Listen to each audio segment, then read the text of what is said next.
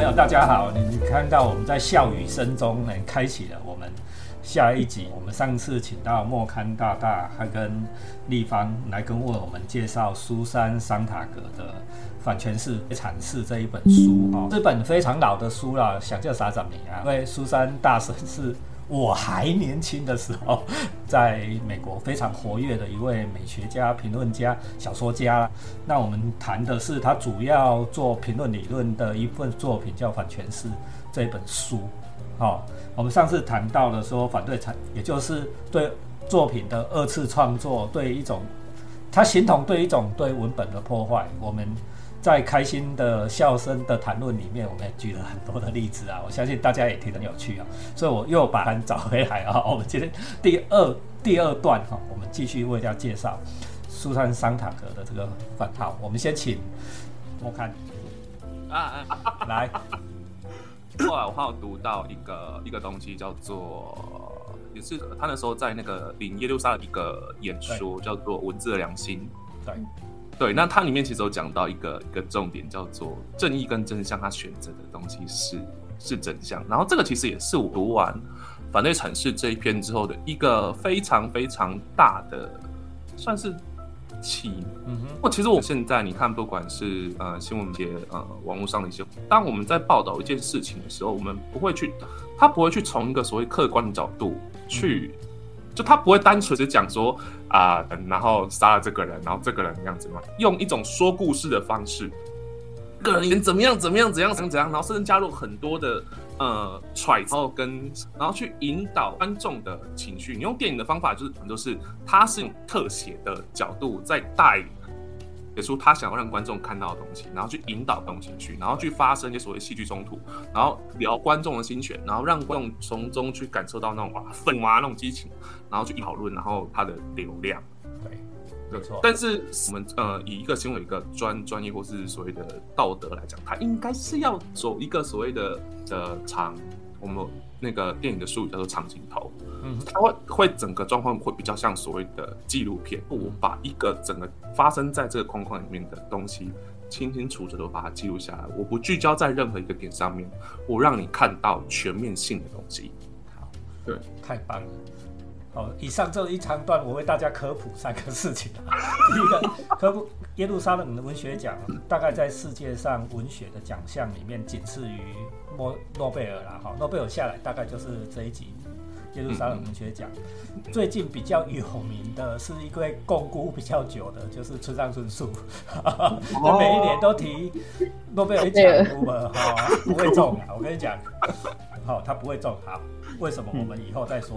好，嗯嗯，他在领耶路撒冷文学奖的时候讲了一篇什么鸡蛋与石头，对不对？大家记不记得这一篇？嗯，啊。我们好像也有谈过这一篇《鸡蛋与石头》，其实我跟你讲，那个也不原创，他是从刚才莫刊讲的这一个苏珊桑塔格的这一个刚才讲的这个观念来的。在正义真相真与真相之间，我们选择真相。嗯，这是第一第一个我我要跟跟大家科普的这个事情。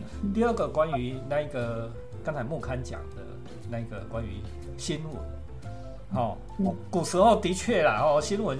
哎，你来去上新闻系，古时候好不好？三十四上新闻系，分数要很高呢。哎呦，阿吉比的跟你讲新闻道德，什么客观立场，什么无为不？但是你给他想，现在新闻系大家不是常常笑说，这不是我的看法，我先声明，不是笑死。你小时候不读书，长大当记者，对不？哈，对对对对对对。因为我们这一个大家由风所及，刚才莫肯讲的事情啊，你的大大家的方式，你是要激。因为戏剧的根本是冲突，对，大家记得吗？戏戏剧的根本是冲突，不不冲突就不成戏。好，你不冲突，等不来没看，你眼球就吸不住，嗯，对不对？哈，啊，辩解的时候，事情就越来越严重，对不对？你看，呢，最近那个一碗白饭 饭，喝到那个白饭啊，某某鸡毛算了一件事情，对不对？但是经过了刚才莫刊讲的特写，特写。镜头去处理，强化那个冲突的角色。哦，你看，居然一碗白饭能够搞那么久哎！新闻的热度、流量不就都出来了，对不对？哦，你觉得很奇怪。我我自己是很克制，我虽然也很想讲啊，哦，克制我尽量不要去谈谈这个事情。看到一些 KOL 一直在讲这个事情，我就是打死我，我就不讲这个事情。这到底是算什么，对不对？好，有第三个长镜头，什么叫长镜头？长镜头不是那种照相机前面装很长的镜头啦，不是啦，长镜头就是时间比较久的啦，就是你你一个镜头可能停在某一个位置，停在某一个位置拍特别长的的时间。日本小津安二郎很喜欢干这种事，对对对对对对，台湾那个侯孝贤很喜欢干这这种事，啊停很久，对吧？看到没有没度故意哈，太掉，这个是长镜头啦。但是回到刚才莫刊讲的一个点，其实我在自己在教故事与剧本的时候，我一直给学生一个概念：纪录片它是不是真的中立客观？不是。任何只要人讲述出来的东西，它一定带主观。你必须要有一个观点，你才能够整理出你的纪录片。你哦，我阿达呃，我天下有汉赫的代机，你手机拿起来，这里拍一点，那里拍一点，啊，那你得组织出纪录片，你得贵他点。对对对对对，你一定是必须要经过人的筛检，对不对？现在习惯的就把嘿，讲你以前还会。用一些长镜头，你要慢慢啊，现在习惯就来哦，看到这就要赶，要特写，要赶你放大，讲你这句话，要放大你这句话，把脉络去掉，对不对？哦，上下文去掉，断章取义，让它让它变得有趣，变得变得矛盾。我不知道莫看到不同呢？纪录片很感是不，是不行的嘞。对，嗯，怎么会会很感人呢？这不行，对，这个真的不行。啊！你看到现在多少纪录片很感人，还主打他还会主打感人热泪。对不？我我很喜欢的纪录片，好不好？我很喜欢，好不好？啊，我我就不要点出来了。也是大教授做的哦，啊，也很感人。有的我前面那个大婶啊，我老婆前面那一个大婶，从电影十分钟哭哭到七十，去到七十分钟完，那鬼怕掉！你这记录是什么鬼？没办法，要怎么说？现在因为如果你你去拍一种。没有一个所谓故事性的这种东西，观众是不容易买单。其实不要讲纪录片，光是那种所谓的文艺片，它这种就比较常用长镜头去处理。像侯孝贤导演、李鸿昌导演，或是说蔡明亮导演，他们这些擅长使用长镜头去拍摄电影的导演，他们的东西对于现在观众来说，其实非常非常的难被难被接受，没有办法接受。对，我很喜欢他们的电影。其中，其中有一位我我非常不喜欢，因为我觉得他根本只会长镜头，我就不要点出来了，因为他根本什么其他镜头他都不会，他根本就不知道冯太奇是什么东东西。然后剧情片没话讲，因为剧情片本来就应该要运用一些电影镜头语言。来告诉我们，呈现出你想要讲的故事，要帮用镜头帮你讲故事，所以你要镜头有一些变化。你如果只用长镜头，势必或者是你某一些场景选用长镜头，一定是有你的用意，对不对？这剧情片咱无为讲了，好，你讲文艺片你没话讲，对不对？四肢愈合也很喜欢干这种事，对不对？对对对对对对对，是吧？哈，对，哎呀，这这无为讲，呵，所以来立方对这一点有什么？想法这一点嘛，嗯，如果是电影方面的，刚刚两位都讲很多了。不过刚刚因为有讲到一些社会上的新闻的事情嘛，那我我自己最近感觉，因为刚刚莫刊讲说，我很喜欢刚刚那个苏珊桑塔格他演讲那个标题，它里面讲的那种东西，说我正义跟真相，我选择真相。你知道，其实这个如果给我好几年前的我来。听我一定是听不懂这个东西的，因为你知道，年轻人大家都会觉得正义很好，正义很棒，对不对？我们应该对对对对对，我们会追求正义，觉得正义好棒，我们一定要做一个正义的那一方。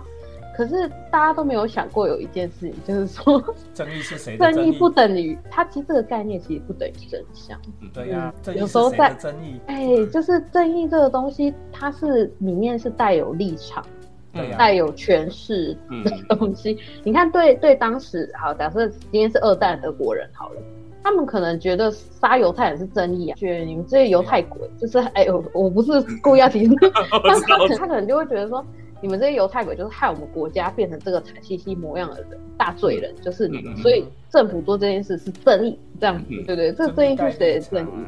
对义带立场。理论上真相不带立场，所以在真相跟正义里面，你要选一个，你这个是是必须良心的知识分子。我们有时候真的必须要，理论上你 ought to be，这应该你应该要这样做，但是在现实的社会环境里面，你又做不来，就是你又不允许，对不对？因为正正义有时候是很尖锐、很痛、很不堪，很呃不不是正义真相，对真真相有时候是很尖锐、很不堪的。我我再讲一个很简单的，讲公二次世界大战结束，一九四四五年到现在二零二二三。对不对？半个是一个一甲子过去了，乔贵一甲子过过去了，对不对？从二战结束到现在，谁入侵过最多的国家？你敢讲吗？正义跟真相之间，你想你敢讲吗？不是，可是可是美国人吗？但是他们就会说那个是他们的正义。对，我们是正义之师。你是正义之师吗？你你是侵略过最多国家的人。对对对对，是是是。那你口口声声现在就是讲正义，对对对，其他人不可以侵略。对，所以那个时候很有趣的是，九一那个事件发生的时候，其实桑塔格是第一个跳出来，他反对美国出兵的。对对，这就是桑塔格。对，九一一的时候，桑塔可还活着哦，那时候还活着。他真的很勇敢。对对，那时候因为那时候美国的氛围真的就是一片哀戚呢，举国很愤怒。嗯，对，甚至那时候对政府的调查的那种信任度都都节节攀升，你知道吗？就是我两个还记得这个事，你们两个有老道记得九一一？没有，有有。我 是看书的，然后假装是年轻的那一个。有哦，我们是真的在电视上看着执行哦。哭了那个，因为那时候还在纽约哦。我有说那个事情哦，看到真的是没有办法想象哦。啊，我想到，因那时候还没有网际网络，没有那么普及，对不对？哦，我们打电话联络说在纽约的人打不打不接不上，对不对？你想想看那个心情。的确啊，那时候都怎么可以打打到美国人呢？怎么站在真相对对对对边，对不对？嗯。哦，所以我们讲出了一个很很很重要的例子。为为什么告诉大家说，虽然上那个常常就是说女性这种哲学家的良心啊，哦，就最大概就这这个家伙最 最厉最最那哦，不能说最厉害。七零年代还有西蒙波花，对不对哈？啊，后来就是苏珊大婶在那边张着这个旗帜，哦，他举着旗一直往前进，他加西那边也成为后面很多女性效法的榜样。嗯，我看还有要再跟我们分享一个观点，反对阐释的观点吗？嗯，你对苏珊的想法？他的想法哦，那目前你只有看过他反对阐释这一本，可是他真的让我觉得他非常的，我觉得他是真的很很勇敢的一个人，然后也非常的。理性，理性吗？跟他讲非常理性，理性到一个我觉得有点不可思议的 的的的的传奇人物。这你怎么有办法能够滔滔？英文说 eloquent，雄辩滔滔。单单写代词，安尼鬼大篇，看文字就知道，我没没有一句废话，而且还犀利，对不对？好，嗯，简单一个事情，他就给他讲一大篇，然后很犀利，他每一样都有到点，对不对？这其实是我们知识分子应该要做的典范。老实讲，你看他的书，有一些你会觉得不爽，有一些观点就会不爽，因为他永远在选真相。对对对对对对对对对，真的。他后来晚晚年晚年的时候，他又有针对他反对城市的一些那时候书上一些内容，他有去讲说，就是其实好像有有有另外一种说的方式，就那个时候可能不应该讲的这么的怎么讲。尖锐吗？人老了嘛？对对对对对对对。当年的我太严格，杀气没那么重了。可是其实你去看他当年那些东西套用到我们的现在的时候，我那时候其实我就。我那时候看完《发生阐释》的时候，我几乎在想，就是这个东西应该要列入我们的所谓的民主国家的一个一个课文里面。对，因为其实民民主国家的我们说民民主素养这个东西，我们应该是要所谓的一个包容多元性的一个讨论。那桑马格他其实他不是说他真的反对阐释，他反对的是唯一的阐释。对，对，也就一样东西只有一一种说法，必须要在。我们必须要容许其他各种不同多元方向的阐释，因为一个同样一个真相，可能不同人看它会有不同的认知跟理解。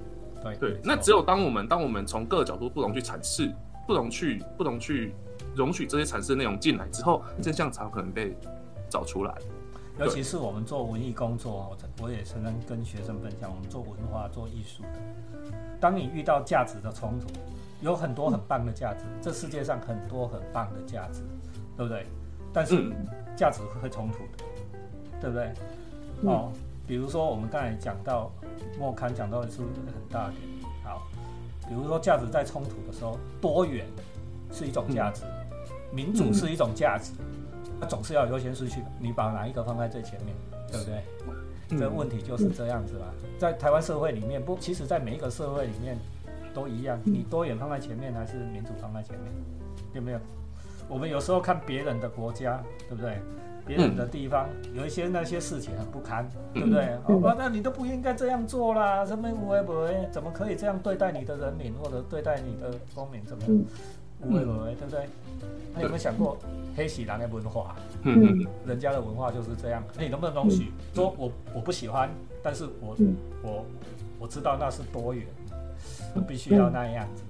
这件事就很难的啦，对不对？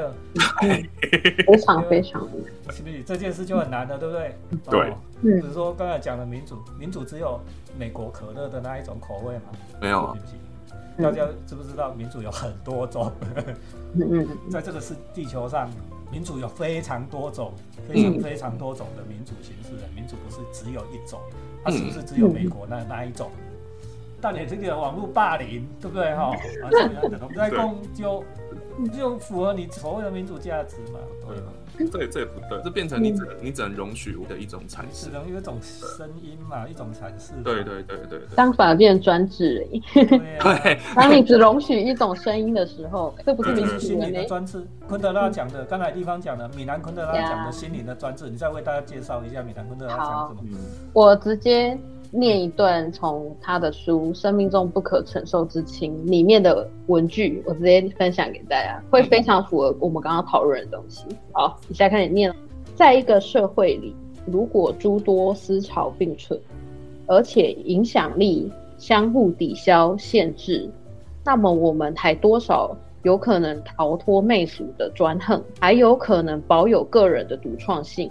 艺术家也可以创作出让人意想不到的作品，但只要政治运动掌握了一切权力，我们就会置身在集权的媚俗王国里。呀，就是这样的一段话。大家想想看，米兰昆德拉刚刚走，对不对？嗯，对我来讲，对我我们这一辈来讲，这个时代就过去了啊，这是一个时代的结束，对不对？啊，刚刚走。刚才讲的这个集权专制，很多我有公开，的是公，他集权专制，他不是讲共产主义的集权专制，是讲心灵的集媚俗的专制。没有听过听这句话听有无？媚俗的专制，你只要不符合主流意见的，你都不敢讲。对，你自己就自己审查自己了。对，你嘴巴自己闭这种媚俗的专制是超恐怖的，大家一定要记得这句话：媚俗的专制超恐怖的，对不对？我相信你，如果活在台湾社会，脑子还有一点清明的话，你应该很能体会这句话，对不对？你走去投票箱的时候，想想看，你洗在投媚俗的专制，哦，啊，洗在投真正能够接纳多元。是不是？这个这个理解？对，这或许是？我们最重要要思考的事情。我们不喜欢讲政治啊，对不对？但是？好像我们的社会最后都是？要政治决定的时候，希望大家能够听完苏丹山海，因为苏丹山海人从事很多的政治运动。从苏丹讲的这两集里面，大家再反思一下，说我们到底想要一个什么样的社会，脑子清楚的社会，对不对？真相跟正义之间。站在哪一边？那我们谢谢莫康大大跟立方跟我们这么热烈的分享。我相信大家读的一一定都很都很有很有心得。说到底，你还是回去读这个反阐释，说不定我们根根本阐释错误，好不好？自己去对对对对对，非常推荐。好，谢谢大家。B C 只会读书，按赞、留言、分享，开启小铃铛。谢谢莫康，谢谢立方，感谢大家，拜拜。好，谢谢老师，再见。啊。